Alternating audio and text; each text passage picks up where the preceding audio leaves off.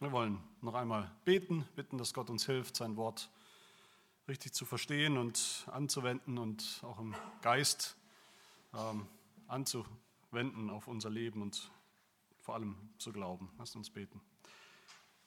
Herr unser Gott, wir freuen uns, dass du zu uns sprichst. Wir freuen uns an dem Weg, den uns deine Zeugnisse zeigen, wie über lauter Reichtümer.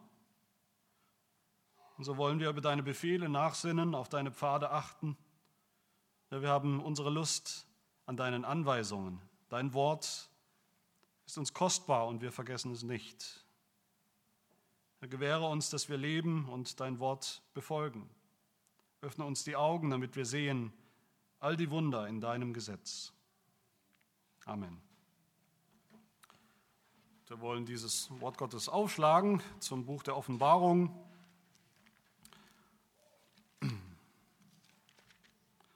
Einem weiteren spannenden Kapitel. In der Offenbarung haben wir Gott sei Dank 22 spannende Kapitel.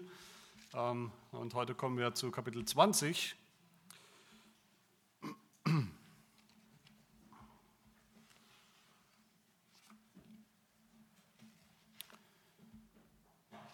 Wir lesen das ganze Kapitel, diese 50, 15 äh, Verse. Hört das Wort unseres Gottes. Und ich sah einen Engel aus dem Himmel herabsteigen, der hatte den Schlüssel des Abgrundes und eine große Kette in seiner Hand. Und er ergriff den Drachen, die alte Schlange, die der Teufel und der Satan ist, und band ihn für tausend Jahre und warf ihn in den Abgrund und schloss ihn ein und versiegelte über ihm, damit er die Völker nicht mehr verführen kann, bis die tausend Jahre vollendet sind. Und nach diesen muss er für kurze Zeit losgelassen werden. Und ich sah Throne und sie setzten sich darauf und das Gericht wurde ihnen übergeben. Und ich sah die Seelen derer, die enthauptet worden waren, um des Zeugnisses Jesu und um des Wortes Gottes willen und die das Tier nicht angebetet hatten, noch sein Bild. Und das Mahlzeichen weder auf ihre Stirn noch auf ihre Hand angenommen hatten. Und sie wurden lebendig und regierten die tausend Jahre mit Christus. Die übrigen der Toten aber wurden nicht wieder lebendig, bis die tausend Jahre vollendet waren. Dies ist die erste Auferstehung. Glückselig und heilig ist, wer Anteil hat an der ersten Auferstehung. Über diese hat der zweite Tod keine Macht, sondern sie werden Priester Gottes und des Christus sein und mit ihm regieren tausend Jahre. Und wenn die tausend Jahre vollendet sind, wird der Satan aus seinem Gefängnis losgelassen werden und er wird ausgehen, um die Heidenvölker zu verführen, die an den vier Enden der Erde leben, den Gog und den Magog, und sie zum Kampf zu versammeln, deren Zahl wie der Sand am Meer ist. Und sie zogen herauf auf die Fläche des Landes und umringten das Heerlager der Heiligen und die geliebte Stadt. Und es fiel Feuer von Gott aus dem Himmel herab und verzehrte sie. Und der Teufel, der sie verführt hatte, wurde in den Feuer- und Schwefelsee geworfen, wo das Tier ist und der falsche Prophet. Und sie werden gepeinigt werden, Tag und Nacht, von Ewigkeit zu Ewigkeit. Und ich sah einen großen weißen Thron und den, der darauf saß. Vor seinem Angesicht flohen die Erde und die Himmel, und es wurde kein Platz für sie gefunden. Und ich sah die Toten, kleine und große, vor Gott stehen, und es wurden Bücher geöffnet. Und ein anderes Buch wurde geöffnet, das ist das Buch des Lebens. Und die Toten wurden gerichtet gemäß ihren Werken, entsprechend dem, was in den Büchern geschrieben stand. Und das Meer gab die Toten heraus, die in ihm waren, und der Tod und das Totenreich gaben die Toten heraus, die in ihnen waren, und sie wurden gerichtet an jeder nach seinen Werken. Und der Tod und das Totenreich wurden in den Feuersee geworfen. Das ist der zweite Tod. Und wenn jemand nicht im Buch des Lebens eingeschrieben gefunden wurde, so wurde er in den Feuersee geworfen. Soweit die Lesung des Wortes Gottes. Ein Prediger hat einmal eine Geschichte erzählt von äh, Touristen, die für viel, viel Geld nach Australien geflogen sind, um dort Wale zu beobachten. Da gibt es ein paar Stellen, die sehr vielversprechend sind, um Wale zu beobachten. Diese Touristen sind Tag für Tag, also über eine längere Zeit, rausgefahren, immer mit den Booten, um Ausschau zu halten nach den Walen diesem seltenen Ereignis. Und dann wurde eines Tages etwas gesichtet vor der Küste ähm, Sydneys, wurde etwas gesichtet, wahrscheinlich war es ein Wal. Und von diesen Booten aus, die rausgefahren sind, war Sydney auf der Steuerbordseite zu sehen. Also alles rüber auf die Steuerbordseite, um weiter Ausschau zu halten nach dem Wal oder den Walen. Alles schaute wie gebannt auf dieses, auf dieses Meer auf der einen Seite. Und vor lauter Spannung, vor lauter Konzentration verpasste am Ende die ganze Bootsbesatzung, wie plötzlich ein wunderschöner, riesiger Buckelwal in seiner ganzen Größe, in seiner ganzen Schönheit, in seiner ganzen Gewalt auf der Backbordseite aus dem Wasser gesprungen kam und um, ein paar Sekunden später, der, der steigt ja hoch, fliegt sozusagen in die Luft und klatscht mit dem Rücken wieder auf die Oberfläche und bis das richtig ankam, bis alle das gemerkt haben und rübergegangen sind auf die andere Seite, war nur noch ein bisschen Gischt zu sehen. Der Wal war weg. Ein anderes Boot, das Boot hinten dran, hat das ganze Panorama gesehen. Die konnten nach rechts und links sehen. Die haben das alles mit angesehen, aber die Leute auf diesem Boot haben in die falsche Richtung geschaut, haben etwas Falsches erwartet, waren am falschen Ort zur falschen Zeit. So ist es mit vielen Auslegungsversuchen von Offenbarung Kapitel 20. Leider ist es so. Im Großen und Ganzen gibt es, wer das sich schon mal damit beschäftigt hat, ich denke, fast jeder von uns ist schon mal irgendwo damit in Berührung gekommen. Im Großen und Ganzen gibt es zwei Ansichten über dieses wichtige, zentrale Kapitel. Die eine Auslegung, die schaut, wenn es um dieses Kapitel geht, eigentlich nur in die Zukunft. Sie erwartet ein, ein wortwörtliches tausendjähriges Reich, also tatsächlich tausend Jahre, irgendwann in der Zukunft, in der nahen Zukunft, in der fernen Zukunft, genau wissen wir es nicht, Entweder ein tausendjähriges Reich, das beginnt, wenn Jesus wiederkommt, oder ein tausendjähriges Reich, an dessen Ende Jesus wiederkommt. Die andere Auslegung, das ist die, mit der wir uns heute beschäftigen werden, die schaut auf die Vergangenheit, auf die Gegenwart und auf die Zukunft. Auf eine ganz andere und auch viel längere Zeitspanne, die gesamte Zeit, nämlich seitdem Jesus gekommen ist, auf die Erde, auf die Welt gekommen ist und bis er am Ende der Zeitrechnung, am Ende der Geschichte, wie wir sie kennen, wiederkommen wird. Und wie es beim, beim Whale-Watching eben entscheidend ist, dass man zur richtigen Zeit in die richtige Richtung schaut, so ist es auch bei der Interpretation der Bibel allgemein und dann besonders bei diesem Kapitel 20. Natürlich müssen wir uns heute mit Argumenten für die eine oder andere Sicht beschäftigen. Das werden wir auch tun, es führt kein Weg dran vorbei. Aber es soll nicht gehen heute um, um Rechthaberei, soll es nicht gehen. Es soll auch nicht um irgendeine theoretische Übung gehen, eine theologische Übung, die eigentlich nichts mit unserem Glauben wirklich zu tun hat. Im Gegenteil. Ich hoffe, wir sehen, ich denke, wir werden sehen, was dieser Text, was diese Vision mit uns heute ganz konkret zu tun hat. Darum geht es am Ende.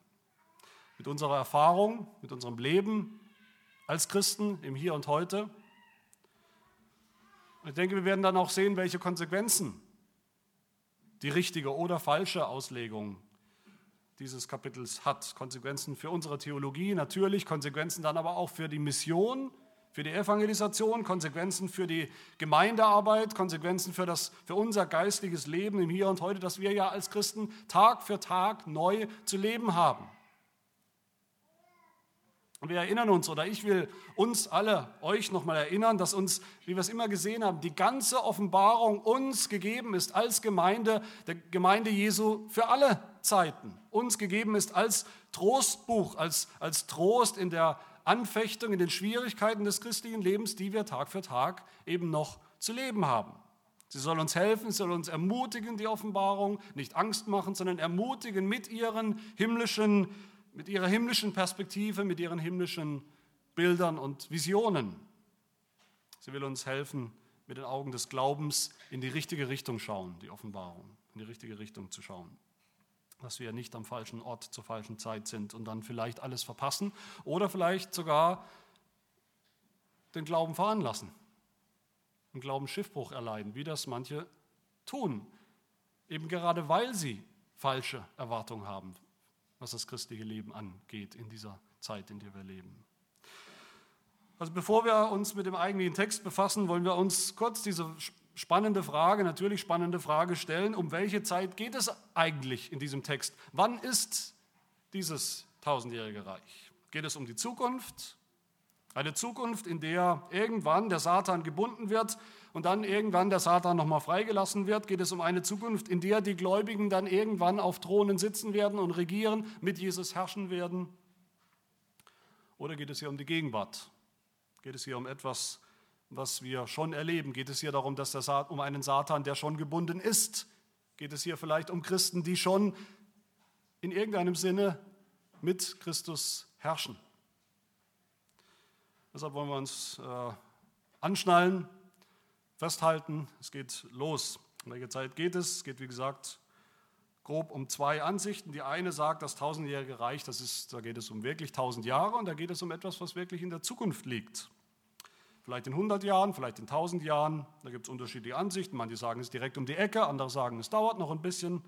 Aber es ist etwas, was beginnt, wenn Jesus wiederkommt. So sagen es die sogenannten Dispensationalisten. Das ist ein Zungenbrecher, aber ich habe ihn jetzt richtig ausgesprochen. Ähm, eine andere Variante, wie gesagt, sagt, da kommt dieses tausendjährige Reich in der Zukunft und Jesus wird wiederkommen, aber nicht am Anfang, sondern am Ende, am Ende der tausend Jahre. Beide haben eine, eine wortwörtliche Sicht, mehr oder weniger wörtliche Sicht von einem tatsächlichen tausendjährigen Reich in der Zukunft. Die andere Sicht sagt, nein, das, was wir hier lesen, das, was hier beschrieben wird und auch an anderen Stellen in der Offenbarung, wir werden dazu kommen, dieser Zeitraum hat schon begonnen. Das hat schon begonnen, als Jesus gekommen ist vor 2000 Jahren. Und es dauert an, es dauert an, wie lange wissen wir nicht, es dauert an, bis Jesus wiederkommen wird. Das ist der Endpunkt von diesem Zeitraum. Und das sind dann symbolisch gesprochen 1000 Jahre. Eine sehr, sehr lange Zeit. Tausend Jahre, die die gesamte Existenz der Gemeinde Jesu seit dem Beginn des Neuen Testamentes, dem Beginn der neutestamentlichen Gemeinde bis zu ihrem Ende, dem Ende der Zeitrechnung, also dem Ende der Geschichte dieser Welt. Auferstehung und Himmelfahrt Jesu bis zu seiner Wiederkunft und dem Ende. Das ist meine Sicht. Das ist die Sicht, von der ich euch überzeugen will. Das will ich aber nicht nur heute tun, ob ihr es gemerkt habt oder nicht. Das tue ich schon seit letztem Sommer, äh, seitdem wir begonnen haben mit dieser Predigtreihe. Wir haben ja einen entscheidenden Vorteil, wenn wir uns Kapitel 20 nähern. Oft gibt es Predigten oder Auslegungen, Diskussionen über dieses, äh, dieses wichtige Kapitel 20, aber man springt direkt rein ins kalte Wasser in Kapitel 20 und schaut nicht, was Kapitel 1 bis 19 schon alles passiert ist, was wir dort schon alles gelernt haben. Aber wir haben einen entscheidenden Vorteil. Wir kommen nicht aus dem Nichts, wir kennen schon den Zusammenhang, den großen Zusammenhang, den Zusammenhang der ganzen Offenbarung. Da haben wir schon viel gehört, viel gelesen, viel gesehen und viel gelernt, hoffe ich. Wir haben schon gesehen, dass man besonders bei der Offenbarung eben, das gilt immer, aber das gilt besonders bei der Offenbarung, Schrift mit Schrift auslegen muss. Die Offenbarung auslegen muss im Rahmen der ganzen Offenbarung, im Rahmen des ganzen Neuen Testaments, im Rahmen der Prophetien des Alten Testaments, im Rahmen des ganzen Alten Testaments. Haben wir immer wieder gesehen, oder nicht? Und nicht auslegen die Offenbarung mit Hilfe aktueller Ereignisse des Tagesgeschehens oder mit Hilfe des, der Codes und der Schlüssel von irgendwelchen sogenannten oder selbsternannten Endzeitspezialisten.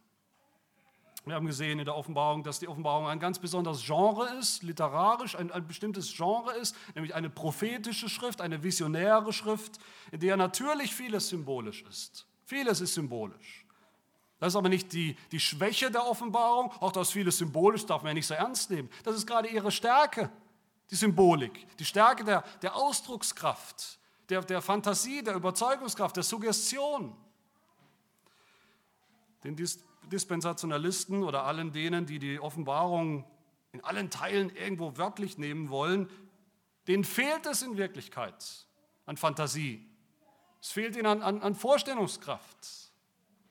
Sie denken, dass Bilder und Visionen gar keine Wahrheit ausdrücken können. Deshalb muss man es auf Biegen und Brechen alles irgendwie wörtlich verstehen.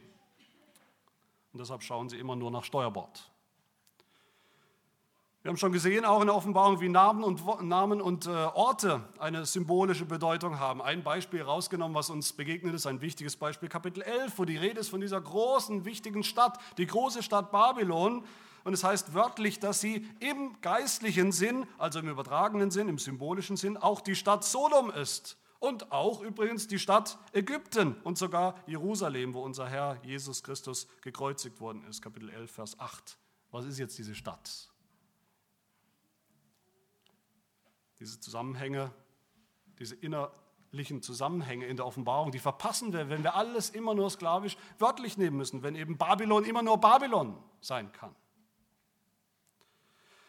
Wir haben auch gesehen in der Offenbarung, dass Zahlen, Zahlen immer eine wichtige Funktion haben. Nicht irgendwas Rechnerisches, Kalendarisches so sehr, sondern vielmehr die Zahlen immer auch eine, eine wichtige theologische, geistliche Aussage haben. Wir erinnern uns, die Zahl 7, die Zahl der göttlichen Vollkommenheit, 777, die Zahl der, der, der Dreieinigkeit und daneben die Fälschung, das mangelhafte 666 des Satans, der, der schlechten Kopie der Gottheit. Wir erinnern uns an die Zahl 144.000 als vollkommene Zahl des ganzen auserwählten Gottesvolkes. Warum, bitteschön, soll es ausgerechnet in Kapitel 20 ganz anders sein mit der Auslegung der Offenbarung? Hier soll es plötzlich gehen um einen wörtlichen Schlüssel, um eine wörtliche dicke Eisenkette, einen wörtlichen tiefen Abgrund und wortwörtliche tausend Jahre nie und nimmer. Gerade die Zahl 1000 ist biblisch gesehen eine, eine wichtige Zahl, eine Zahl, die wir kennen sollten, ist weniger eine Zahl mit einer, wie gesagt, numerischen oder, oder rechnerischen Bedeutung, sondern sie bedeutet einfach in den meisten Fällen sehr, sehr lange oder vielleicht unbestimmt lange, eine unbestimmt lange Zeit. Eine Zeit, die wir uns gar nicht vorstellen können. Zusammenhang mit dem Bund Gottes ist das eine Zahl, die uns immer wieder begegnet. Gott verspricht uns, verspricht seinem Volk, dass er treu sein wird. Wie lange? Er wird den Bund und die Gnade denen bewahren, wie es bei Deuteronomium 7 heißt, denen, die ihn lieben, seine Gebote bewahren, auf tausend Generationen. Nicht auf 1001, nicht auf 999, auf tausend Generationen. Exodus 20 heißt es, dass er Gnade erweist an vielen Tausenden, die ihn lieben und seine Gebote halten. Im Psalm 50 heißt es, dass Gott alle Tiere des Waldes gehören, das Vieh auf tausend Bergen, nur auf tausend, nicht auf tausend und eins, nicht auf allen Bergen. Psalm 84, ein Tag in deinen Vorhöfen ist besser als sonst tausend. Hat der Psalmist das genau ausgerechnet? Und im Psalm 90 schließlich, denn tausend Jahre sind vor dir, Gott, wie der gestrige Tag, der vergangen ist. Und bevor er jetzt sagt, oder bevor vielleicht ein Skeptiker sagt, ja gut, das ist das Alte Testament, was bitteschön hat das mit der Endzeit zu tun, von der wir hier hören, mit dem Millennium, mit dem tausendjährigen Reich, wollen wir schauen, wie der Apostel Petrus genau diesen letzten Vers aus Psalm 90 zitiert, im Zusammenhang mit der Endzeit, im Zusammenhang mit dem Endgericht nämlich in 2. Petrus 3. Schreibt Petrus, die jetzigen Himmel aber und die Erde werden durch dasselbe Wort, das Wort Gottes, aufgespart und für das Feuer bewahrt zum Tag des Gerichts und des Verderbens der gottlosen Menschen. Und wann wird das sein? Wird es noch lange dauern oder wird es schnell kommen? Müssen wir noch lange warten? Er sagt weiter, dieses eine aber sollt ihr nicht übersehen, Geliebte, dass ein Tag bei dem Herrn ist wie tausend Jahre und tausend Jahre wie ein Tag. Das ist dieses Zitat. Der Herr zögert nicht, die Verheißung hinaus, wie es etliche für hinauszögern halten. Es wird aber der Tag des Herrn kommen wie ein Dieb in der Nacht. Dann werden die Himmel mit Krachen vergehen, die Elemente aber vor Himmel, vor Hitze sich auflösen und die Erde und die Werke darauf verbrennen. Was ist das, bitteschön, wenn wir das ernst nehmen, was wir hier sehen, als ein symbolisches Verständnis von den tausend Jahren, den tausend Jahren der Endzeit aus dem Mund eines Propheten? Petrus hat ein symbolisches Verständnis von den tausend Jahren. Um wirklich beantworten zu können, worum es hier geht, in Kapitel 20, in welcher Zeit wir sind, in welche Zeit es sich bezieht, bezieht Zukunft oder schon Gegenwart, schon das Heute, müssen wir uns auch fragen, wie Kapitel 20 mit Kapitel 19 zusammenhängt. Davon haben wir ja äh, letzte Woche gehört. Und das ist der Knackpunkt. Hier sagen die, die an, an ein wörtliches, zukünftiges, tausendjähriges Reich glauben, Kapitel 20 beginnt etwas ganz Neues, eine ganz neue Zeit, etwas in der Zukunft, etwas, das nach Kapitel 19, also chronologisch nach Kapitel 19 kommt. Wir sagen was anderes. Und auch hier haben wir den Vorteil, wenn wir die, wie gesagt, die, die ganze Offenbarung schon kennen. Wir haben schon gesehen, dass die Offenbarung im Großen und Ganzen überhaupt kein Interesse hat, Ereignisse in irgendeiner chronologischen Reihenfolge zu erzählen. Das ist nicht ihr Interesse. Die Offenbarung berichtet, ich denke, ich hoffe, das haben wir kapiert und abgespeichert. Die Offenbarung berichtet das, was sie uns zu sagen hat, in sieben großen Visionen. Und dabei dreht sich die Offenbarung selbst immer wieder im Kreis. Jede Vision berichtet, ich hoffe, es ist euch nicht langweilig geworden. Gott hält es für notwendig, dass er es uns so oft sagt, aber am Ende berichtet jede dieser Visionen im Grunde nur dasselbe. Sie berichtet die Zeit, und das Leben, das wir als Christen, als Gemeinde zu leben haben, mit allen Anfechtungen und Schwierigkeiten. Und sie berichtet von dem Ende, nämlich dem endgültigen Gericht und dem endgültigen Heil. Und sie tut das immer und immer wieder. Immer dasselbe Muster, nur jedes Mal ein bisschen intensiver und von einer bisschen anderen Perspektive. Und jede Vision erzählt von demselben Zeitraum, nämlich dem Zeitraum von dem Kommen Jesu, dem ersten Kommen Jesu, bis er wiederkommen wird. Und es ist am Ende der Zeit dann hört die Zeitrechnung, wie wir sie kennen, auf und die Ewigkeit beginnt. Sieben Visionen, siebenmal derselbe Zeitraum von unterschiedlichen Perspektiven in der Offenbarung. Wo sehen wir das dann hier in Kapitel 20? Wo sehen wir hier, dass hier eben nichts ganz Neues anfängt, sondern nichts, was nur in der Zukunft liegt, sondern im Grunde wieder nichts anderes als das, was wir in Kapitel 19 gehört haben. Wo sehen wir das? Wir sehen das, dass das Kapitel beginnt. Wir haben es gelesen wieder einmal mit dem Anfang einer Vision, einem Engel, der vom Himmel herabkommt, vom Himmel herabsteigt, wie wir das schon mehrfach gehört und gesehen haben in der Offenbarung, wie gesagt. Und es ist jedes Mal, jedes Mal ohne Ausnahme in der Offenbarung, wo es heißt, und ich sah einen Engel aus dem Himmel herabsteigen, da beginnt eine neue Vision. Und eine neue Vision beginnt wieder am Anfang und sagt uns wieder dasselbe, auf eine andere Art und Weise. Wir sehen das auch daran, dass in Kapitel 19 schon die Rede war, wir erinnern uns hoffentlich an die letzte Predigt, das ist die Rede schon vom endgültigen Sieg in Kapitel 19. Der endgültige Sieg Gottes über seine Feinde. Das war ja kein Teilsieg. Gott hat hier einen Teilsieg errungen, aber eigentlich geht es noch weiter. Wir hören vom endgültigen Sieg. Gott hat gewonnen, den großen Kampf, das, den großen Krieg gegen das Tier und den falschen Propheten, hat sie da schon in den Feuersee geworfen, der mit Schwefel brennt, Kapitel 19, Vers 20. In Offenbarung 20 wird natürlich der Satan dann genannt, die Schlange, die alte Schlange, sie wird vernichtet. Aber wir wissen im Grunde auch schon von der Offenbarung, dass das Tier oder die beiden Tiere und die Schlange und der falsche Prophet und der Satan und der Teufel im Grunde dasselbe Wesen sind.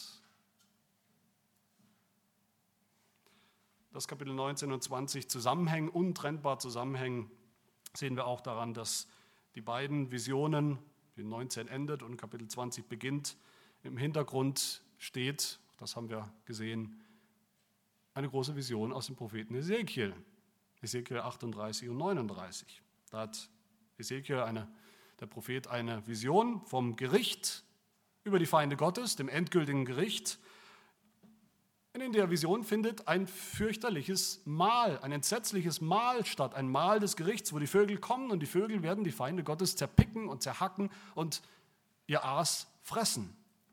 Dürfte uns bekannt vorkommen aus Kapitel 19, dieses furchtbare Mahl des Gerichts. Aber in Hesekiel ist auch eine Vision vom Kampf gegen den Gog, von dem wir hier auch hören. Gog aus dem, der Feind Gottes, wer genau das auch ist, der Feind Gottes aus dem Land Magog, von dem hier die Rede ist in Kapitel 20. Dieselbe eine Vision bei Hesekiel steht hinter beiden Kapiteln. Und bei Hesekiel ist nicht eine Silbe lang die Rede von tausend Jahren, die dazwischen stehen sollen. Es geht um denselben Krieg, den Gott führt in Kapitel 19, Kapitel 20, denselben endgültigen Sieg und dieselbe Zeit. Dann sehen wir Kapitel 19 und 20 jeweils auch, dass der Zorn Gottes zu Ende geht zu seinem Ziel kommt, zu seinem vollkommenen Ziel kommt, wie übrigens schon oft in der Offenbarung. Gottes Zorn kommt zum Ziel, sein vollkommener Zorn kommt zum Ziel. Wie oft kann denn Gottes Zorn zum Ziel kommen? Natürlich nur einmal. Aber das wird uns mehrfach berichtet in der Offenbarung, weil es so wichtig ist. Um all das abzukürzen oder, oder zusammenzufassen, will ich sagen, es geht auch hier in Kapitel 20 um die ganze Zeit zwischen dem ersten Kommen Jesu und seiner Wiederkunft. Und dann plötzlich wird es praktisch für uns. Das heißt, das, was wir hier in dieser Vision hören und sehen, das ist schon Realität. Das erleben wir schon. Das erlebt die Gemeinde Jesu Christi schon seit 2000 Jahren. Und das wird sie erleben bis zum letzten Tag unserer Zeitrechnung. Es ist nicht so sehr eine Ankündigung von etwas, das in Zukunft kommt, sondern es ist eine Ankündigung von etwas, das schon da ist, das wir eigentlich kennen sollten. Und ich hoffe, je mehr wir hineinsteigen in diesen Text, dass es bei uns klingelt und wir sagen, ja, das stimmt, das erlebe ich schon so, das erleben wir als Gemeinde auch schon so. Das sind Tatsachen, Tatsachen von einer himmlischen Perspektive, Tatsachen, wie Gott sie uns mitteilt, wie Gott sie sieht. Und was sind diese Tatsachen, die wir sehen? Ich will zwei nennen nur. Es wäre viel zu sagen zu diesem Text, aber ich will zwei, die zwei wesentlichen Tatsachen nennen aus diesem Text, nämlich erstens, der Satan ist schon gebunden. Und die zweite Tatsache aus dieser Vision ist, die Gläubigen sitzen schon im Himmel auf Thronen und regieren schon mit Christus.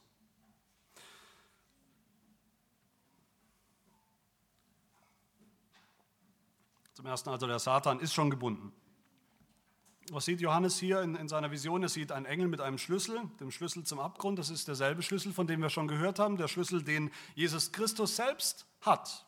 Kapitel 1, 18. Ich war tot, sagt Jesus, und siehe, ich lebe von Ewigkeit zu Ewigkeit. Amen. Und ich habe die Schlüssel des Totenreiches und des Todes. Diese Schlüssel hat er als der Auferstandene, als der, der selber dem Tod entflohen ist über den der Tod keine Macht hat, sondern der selber Macht hat über den Tod, über das Totenreich und über den Herrn des Todes, über den Satan hat er die Macht, die Schlüsselgewalt. Aber in Kapitel 3, dem Engel der Gemeinde in Philadelphia schreibe, das sagt der Heilige, der Wahrhaftige, der den Schlüssel Davids hat, der öffnet, sodass niemand zuschließt und der zuschließt, sodass niemand öffnet. Das ist unser Herr Jesus Christus. Und der Schlüssel ist der Schlüssel der absoluten Allmacht und Souveränität, der Souveränität Gottes über Leben und Tod, über das Totenreich, über seine Geister, über den Herrn des Totenreichs. Und diesen Schlüssel, diese Schlüsselgewalt übergibt Jesus immer wieder übrigens in der Offenbarung an Engel, an bestimmte Engel. Kapitel 9. Der fünfte Engel stieß in die Posaune und ich sah einen Stern, der vom Himmel auf die Erde gefallen war und es wurde ihm, dem Engel, der Schlüssel zum Schlund des Abgrunds gegeben und er öffnete den Schlund des Abgrunds und ein Rauch stieg empor aus dem Schlund wie der Rauch eines großen Schmelzofens und die Sonne und die Luft wurden verfinstert von dem Rauch des Schlundes. Mit dem Schlüssel schließt der Engel auf und er lässt die Boten Gottes, die Boten des Gerichts aus diesem Abgrund, die, die Heuschrecken, heraus, heraufsteigen, um den Willen Gottes zu tun, um Gericht zu bringen über die Völker. Aber nur den Willen Gottes zu tun. Nicht einen Handgriff mehr können sie tun. Und hier in unserem Text heißt es, er, er griff den Drachen, die alte Schlange, die der Teufel und der Satan ist, dieser Engel, und band ihn für tausend Jahre und warf ihn in den Abgrund, schloss ihn ein und versiegelte über ihn. Er sperrt diesen Drachen, dieses Tier weg, bindet ihn fest an eine große Kette und wirft den Schlüssel weg. Wie, vielleicht wie ein böser, bissiger Hofhund an einer langen Kette, der noch sehr wohl schnappen kann, der sehr wohl noch beißen kann, wenn man ihm zu nahe kommt, dessen Aktionsradius Radius aber entscheidend eingeschränkt ist, weil er vielleicht eine Kette von fünf Metern hat und das war's. So sehen wir hier etwas, was uns dann, wenn wir wissen, dass es mit uns zu tun hat, eigentlich uns, die Gemeinde, in Jubelrufe versetzen müsste, in ständige Jubelrufe versetzen müsste. Nämlich die Tatsache, der Fakt, dass der Teufel, der, der älteste, der schlimmste aller Feinde Gottes, der älteste, der schlimmste aller, aller unserer Feinde, schon definitiv ein für allemal eingesperrt an die Leine gelegt ist. Bei all dem, was wir wissen vom Teufel, auch aus der Offenbarung. Die Offenbarung spricht ja viel vom Teufel. Bei all dem, was wir wissen über den Teufel und seinen Einfluss, über das Tier und den Betrug des Tieres, über die Hure und ihre Verführungskünste, sollen wir dieses eine eben nicht aus den Augen verlieren. Unser Feind ist ein gefesselter Feind. Gott hat Souveränität über ihn, über den Teufel. Es gibt nichts, was der Teufel tun kann, das Gott ihm nicht zugesteht, das Gott ihm nicht erlaubt. Manche Christen, das erlebe ich immer wieder, manche Christen leben unter einer ständigen Angst vor dem Teufel. Unter dem Eindruck, dass der Teufel einfach viel zu stark ist für sie. Und das ist auch richtig, der Teufel ist zu stark für sie, der Teufel ist zu stark für uns. Aber wir, wir kennen das auch, manche von euch, ich will keine Namen nennen, aber manche haben Angst vor Hunden, manche haben äh, regelrecht eine panische Angst vor Hunden. Aber macht es nicht einen riesigen Unterschied, wenn wir wissen, der, der bissige Hund, der, der blutrünstige Hund, der schnaubende Hund im Hof ist angekettet. Und wir wissen genau, wie weit seine Kette reicht. Ich denke schon, dass das einen riesigen Unterschied macht, das zu wissen. Das ist kein theoretisches Wissen, das ist ein sehr, sehr praktisches, sehr, sehr tröstliches Wissen. Ich denke, das allein sollte uns schon einen, einen, hoffentlich einen neuen, einen frohen Blick geben auf, auf unser christliches Leben, auf jede Versuchung, auf jeden Kampf, jede Anfechtung, die wir, mit denen wir es natürlich täglich zu tun haben. Wir haben es nicht mehr mit einem Teufel zu tun, der außer Rand und Band ist, der tun und lassen kann, wie es ihm passt, der vielleicht sogar ein, ein Widersacher auf Augenhöhe mit Gott ist und man weiß nicht genau, wie es ausgeht am Ende. Nein, er kann nur noch aus einem Gefängnis heraus agieren und nur so weit, wie seine Kette reicht. Gott sei Dank ist das so. Gott sei Dank ist das so. Und wann passiert das, dass der Satan so gebunden wird? Passiert das in Zukunft? Passiert das, wenn Jesus irgendwann wiederkommt? Nein, es ist schon passiert. Das haben wir gesehen. Es ist passiert, als Jesus zum ersten Mal gekommen ist, vor 2000 Jahren. So reden die Evangelien. So reden die Evangelien übrigens wie gesagt, der Rest des Neuen Testamentes, im Einklang mit der Offenbarung. Als Jesus kam, berichten die Evangelien, als Jesus kam und Wunder tat, das hat er ja getan, das gehörte zu seinem Dienst, da hatten am Ende die Pharisäer nur eine wirkliche Erklärung, wie das sein kann. Wie kann er solche Dinge tun, die Dinge, die er tut? Er muss, Jesus muss mit dem Belzebub, er muss mit dem Teufel unter einer Decke stecken. Aber Jesus sagt zu ihnen, Matthäus 12, wie kann ich Wunder tun, wenn nicht das Reich Gottes gekommen ist? Wie kann jemand in das Haus des Starken hineingehen und seinen Hausrat rauben, wenn er nicht zuerst den Starken bindet? Erst dann kann er sein Haus berauben. Und genau das hat Jesus getan. Das ist die Aussage von ihm selbst. Er ist gekommen, um den Starken zu binden. Schon in seinem Leben hat er das getan.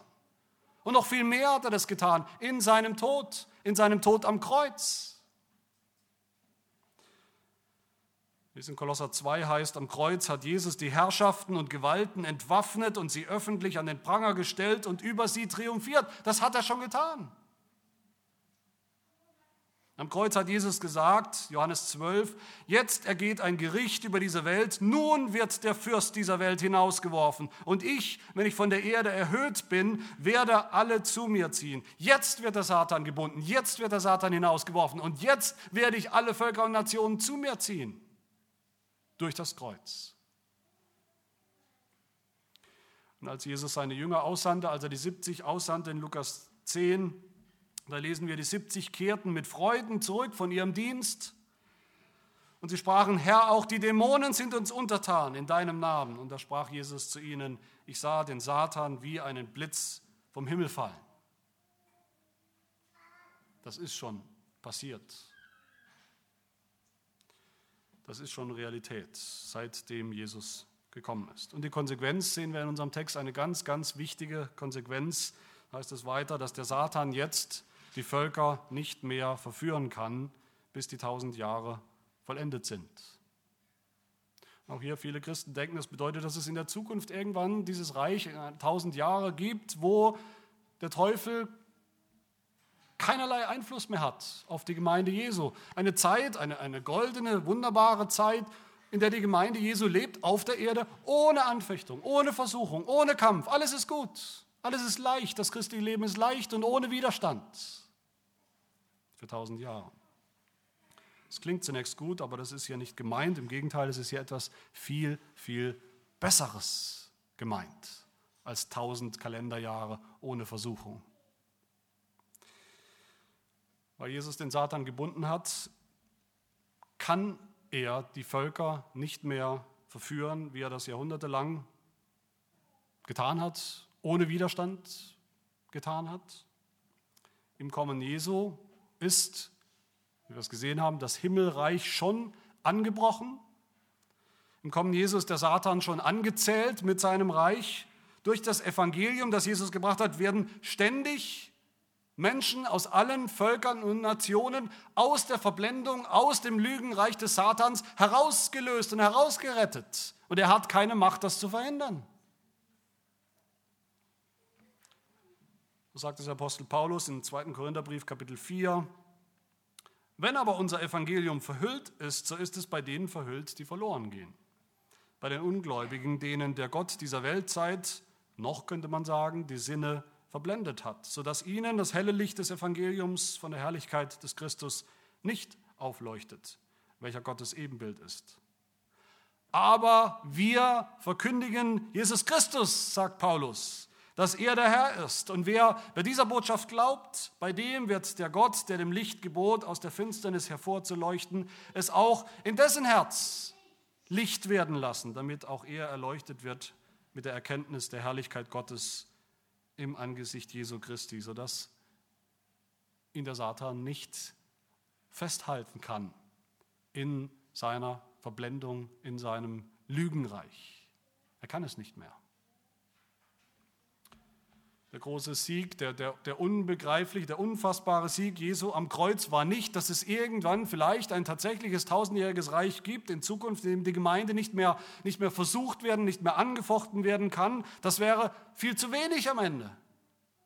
Der Sieg Jesu ist, dass jetzt Mission und Evangelisation möglich sind, auch bei uns persönlich möglich war, dass wir das Evangelium gehört haben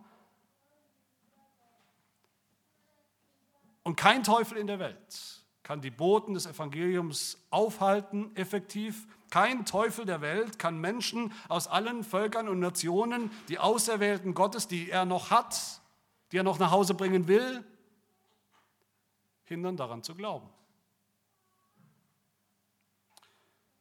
Und so ist es dann auch kein Wunder, dass Jesus selbst den Schlüssel, von dem wir gehört haben, den er hat und den er dem Engel gibt, dann am Ende auch der Kirche gibt seiner Gemeinde gibt, in Matthäus 16.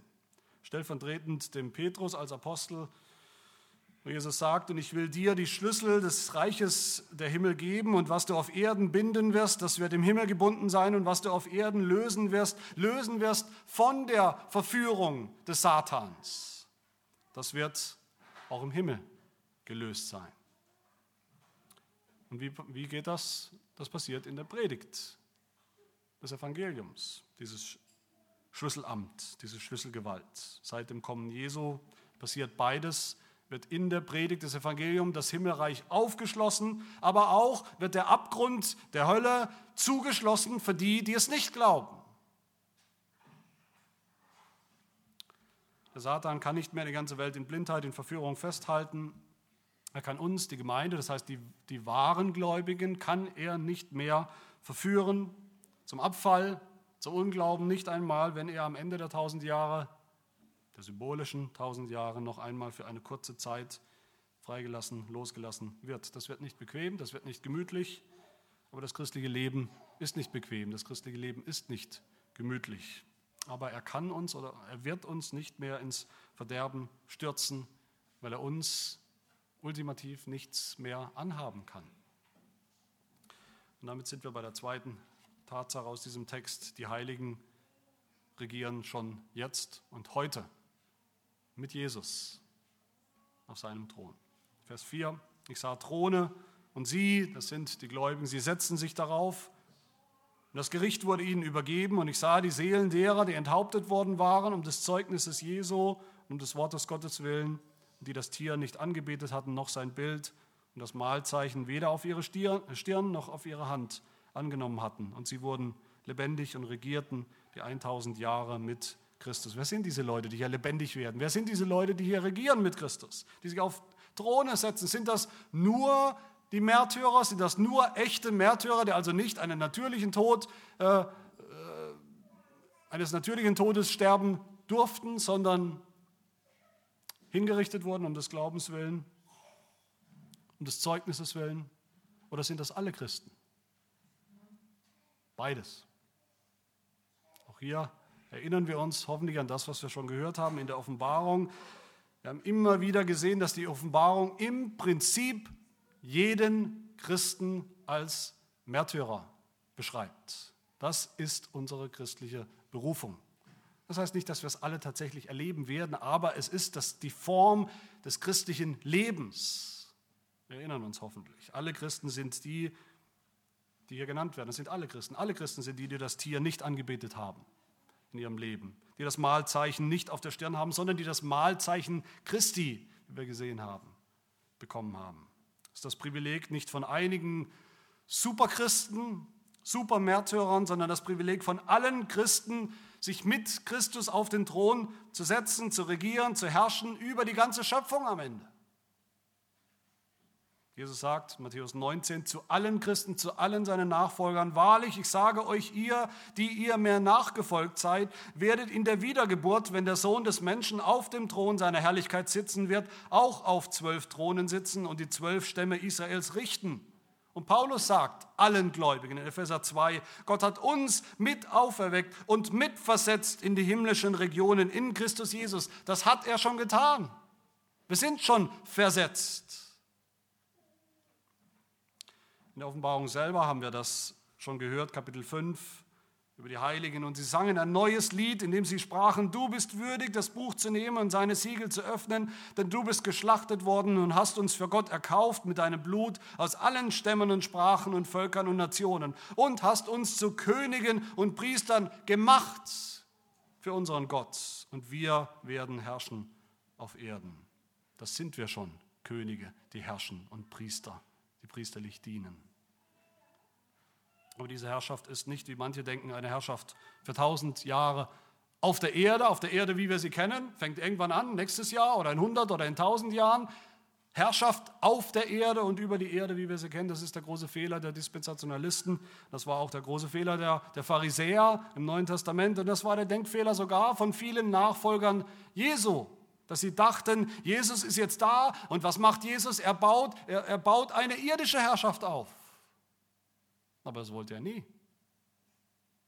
Und das will er auch in Offenbarung 20 nicht. Es ist eine Herrschaft im Himmel. Es ist eine Herrschaft in der neuen Schöpfung Gottes. Da sitzt Jesus schon auf seinem Thron seit seiner Himmelfahrt. Da hat er diesen Thron bestiegen. Da stehen auch unsere Throne schon jetzt. Da sitzen wir, da sitzen die Gläubigen, da sitzt die Gemeinde schon jetzt auf diesen Thronen als Priester Gottes und des Christus wo wir mit ihm regieren, tausend Jahre in den himmlischen Regionen, mit ihm regieren in dieser Zwischenzeit. Und das, was ich hier sage, wird dann, denke ich, ohne jeden Zweifel auch bestätigt durch das, was hier gesagt wird gegen Ende, die Rede von der ersten Auferstehung. Was ist das? Vers 6, die erste Auferstehung. Viele sagen, dass die Rede von der, von der von unserer körperlichen, von unserer leibhaftigen Auferstehung, die Auferstehung der Toten, die leibhaftige, die wir erleben, wenn Jesus wiederkommt und das tausendjährige Reich beginnt und einläutet. Und erst danach, tausend Jahre später, werden dann auch die Ungläubigen leibhaftig auferweckt, nämlich zum Gericht und zur Hölle, zur Verdammnis. Aber darum geht es ja überhaupt nicht. Es geht hier nicht um die leibhaftige Auferstehung von uns, von den Gläubigen zum ewigen Leben. Es geht auch nicht um die leibhaftige Auferstehung der Ungläubigen. Nirgendwo in der Bibel wird, wird zeitlich, chronologisch unterschieden zwischen diesen beiden Auferstehungen. Dann, wenn die leibhaftige Auferstehung der Gläubigen kommt, kommt auch gleichzeitig die leibhaftige Auferstehung der Gottlosen, der Ungläubigen, nämlich zum Gericht. Da sind keine tausend Jahre dazwischen, da ist überhaupt nichts dazwischen, ist das dasselbe Ereignis, wenn Jesus wiederkommt. Es geht hier um einen Tod und eine Auferstehung, die wir, die Gläubigen, schon längst erlebt haben. Eine geistliche Auferstehung. Das ist die erste Auferstehung. Die geistliche Auferstehung, wie wir auch sonst im Neuen Testament überall finden. Auch das ist eigentlich, das ganze Neue Testament ist ein Kommentar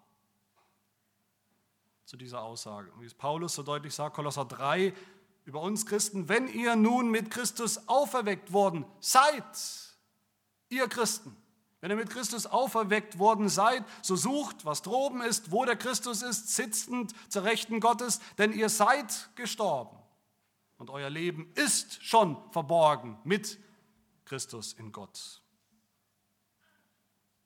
Und im zweiten Timotheusbrief, Paulus schreibt, wenn wir mitgestorben sind, das sind wir schon, so werden wir auch mitleben. Wenn wir standhaft ausharren, so werden wir mitherrschen. Oder wie es Jesus selbst sagt zu Martha in Johannes 11, in diesem Auferstehungskapitel. Er sagt über sich selbst, ich bin die Auferstehung und das Leben. Wer an mich glaubt, der wird leben, auch wenn er stirbt. Und jeder, der lebt und an mich glaubt, wird in Ewigkeit nicht sterben. Das ist schon die Realität. Diese Auferstehung durch den Glauben an Jesus Christus, der die Auferstehung ist, haben wir schon. Das ist die erste Auferstehung. Das ist schon Realität, das ist schon Fakt, das ist das Evangelium. Das Evangelium ist nicht eine mögliche zukünftige irdische Herrschaft für eine begrenzte Zeit auf der Erde. Das Evangelium ist die gegenwärtige geistliche Herrschaft mit Christus über die ganze Schöpfung.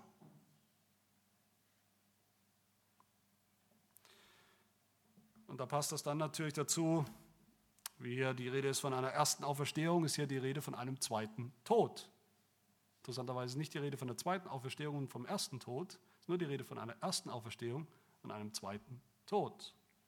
Der zweite Tod, den die Ungläubigen erleben werden, das ist nicht, wie gesagt, auch nicht ein leibhaftiger, leiblicher Tod. Leiblich Tod sind die Ungläubigen schon in Adam. Waren wir schon. Seit dem Sündenfall haben wir einen Leib des Todes. Und deshalb haben Sünder keinen Anteil an dieser ersten Auferstehung, an der geistlichen Auferstehung. Die, die tot sind, haben keinen Anteil daran. Im Gegenteil, sie erwartet dieser zweite Tod. Sie erwartet der geistliche Tod, der endgültige Tod der Trennung von Gott, der Verdammnis im Abgrund der Hölle. Ich denke, damit ist die Frage nach dem Wann, wann das passiert, auch schon beantwortet. Wann wird das passieren? Wann werden die Gläubigen diese Throne besteigen? Wann werden sie anfangen? Wann werden wir anfangen zu herrschen mit Christus? Wann werden wir die erste Auferstehung erleben? Das haben wir schon erlebt.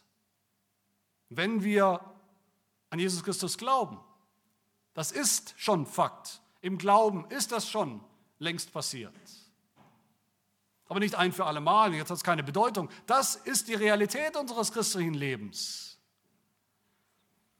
Mein Lieben, ich bin deshalb so hinter den Dispensationalisten her und ich kann noch viel schlimmer als in dieser Predigt, hinter all denen her, die diese Verse bis zur Unkenntlichkeit verzerren und verdrehen. Es ärgert mich deshalb so maßlos, weil sie uns etwas Entscheidendes, eine entscheidende Realität unseres christlichen Lebens wegnehmen wollen. Und sie nehmen es zu Tausenden den Christen weg. Wie viele Christen leben ohne Kenntnis von dieser gegenwärtigen Realität und Wahrheit? Ist eine Realität, die unser christliches Leben in ein ganz anderes Licht taucht. In das Licht des Sieges und der Überwindung. Bei all den Kämpfen, die wir noch zu kämpfen haben, da sind wir die Ersten, die realistisch sind über das christliche Leben. Es ist kein Zuckerschlecken, es ist nicht ein, ein Gleiten, dahin Gleiten von Sieg zu Sieg. Nein, aber es wird doch getaucht in, dieses, in diese himmlische Vision. Und das wird zu einer heutigen Erfahrung für uns im Glauben will es zum Schluss ganz deutlich sagen, das einzige, das einzige Ereignis, die einzige Realität aus diesem Text, die wirklich in der Zukunft liegt und nur in der Zukunft liegt, das ist das Endgericht. Das Gericht vor dem großen weißen Thron, Vers 11, wo die Bücher geöffnet werden, zwei Bücher mindestens geöffnet werden. Das erste Buch, das Buch mit unseren ganzen schwarzen und schmutzigen Seiten und unserer sündhaften Taten, die alle Menschen verdammen werden, alle Menschen, deren Namen nur geschrieben steht in diesem schwarzen Buch. Und die zusammen mit dem Satan dann, zusammen mit dieser alten Schlange in den Feuersee geworfen werden und die dann eben erleben werden, diesen zweiten geistlichen und endgültigen Tod, der endgültigen Trennung, der ewigen Trennung von Gott. Aber auch das zweite Buch, das Buch des Lebens, wie es heißt, Vers 15, in dem die Namen von all denen stehen, die an Jesus Christus geglaubt haben und die es noch tun, die es heute tun. gibt noch viel zu sagen, sehr viel zu sagen ist im Text, aber die Zeit ist ab. Ich will schließen damit, dass ich sage, die, die diese Verse verdrehen und sagen, dass es dann nur um ein zukünftiges tausendjähriges Reich auf Erden geht, es ist mir schon klar, dass die, diese Leute, dass, dass die Wiederkunft Jesu, sein zweites Kommen ernst nehmen wollen. Das streitet niemand ab, das wollen sie. Sie wollen das betonen, wie wichtig dieses Ereignis ist, dass Jesus wiederkommen wird. Sie erwarten ständig seine Wiederkunft. Und das ist gut. Aber in Wirklichkeit tun sie das Gegenteil. Sie spielen damit die Bedeutung des ersten Kommens Jesu, dass er zum ersten Mal gekommen ist. Und was das für eine Bedeutung, für Konsequenzen hatte, spielen sie herunter mit allen Konsequenzen. Sie spielen herunter, dass das Himmelreich schon angebrochen ist und welche Bedeutung das hat für uns, die Gemeinde, für die ganze Welt. Sie spielen herunter, dass Jesus den, den, den Starken, den Satan schon längst gebunden hat. Sie spielen herunter, dass wir schon im Glauben auf Thronen sitzen als Sieger heute in den himmlischen Regionen mit Christus so sicher, dass wir wissen, es wird die Realität nach diesem Leben, die uns niemand nehmen kann. Sie spielen herunter, dass wir schon geistlich auferstanden sind, obwohl wir noch physisch, körperlich sterben werden. Natürlich. Dieser Tod wird uns nichts mehr anhaben, der Teufel wird uns nichts mehr anhaben. Und all das, meine Lieben, all das wollen wir ernst nehmen und wollen uns baden in, dieser, in diesen wunderbaren Realitäten, in dieser Wirklichkeit, in diesen Fakten. So unter diesen Voraussetzungen wollen wir unser christliches Leben leben.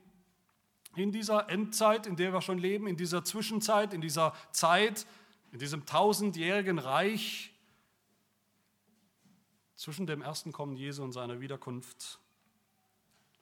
Das wollen wir uns nicht nehmen lassen. Wir wollen nicht immerzu nach Steuerbord schauen, wo in Zukunft möglicherweise irgendwas, was genau wissen wir nicht, auf uns wartet, sondern wir wollen nach Backbord schauen, auf das, was wir in Christus schon heute haben, was die Gemeinde Jesu schon immer hatte, das, was uns niemand nehmen kann in diesem Leben, in diesem Lauf, in diesem Kampf, den wir noch zu kämpfen haben, aber den wir siegreich kämpfen können und siegreich kämpfen werden.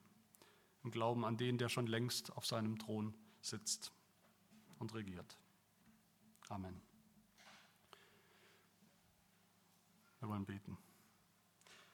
Herr, wir danken dir für diese kostbare, gegenwärtige Wirklichkeit, Realität, dass wir schon heute sitzen in den himmlischen Regionen mit Christus auf seinem Thron, dass wir das sehen dürfen mit den Augen des Glaubens, dass wir schon heute wandeln im neuen Leben, im Leben der ersten Auferstehung als neue Menschen durch den Glauben in einem Leben, das der Teufel nicht, uns nicht mehr nehmen kann. Und ja, doch sehen wir auch noch vieles von unserem alten Menschen, von unserem alten Leben, von dem Leib des Todes. Und so bitten wir dich, dass du uns hilfst, uns die Kraft gibst zu leben, dementsprechend zu leben, nicht als, als Menschen, die gelähmt sind durch ihre Sünde, durch die Versuchungen, die uns noch befallen, durch die kleinen Niederlagen, die wir noch erleben, sondern dass wir leben, Herr, als solche, die schauen auf den großartigen Sieg, den wir schon haben, den Christus für uns schon errungen hat, an dem wir schon Anteil haben.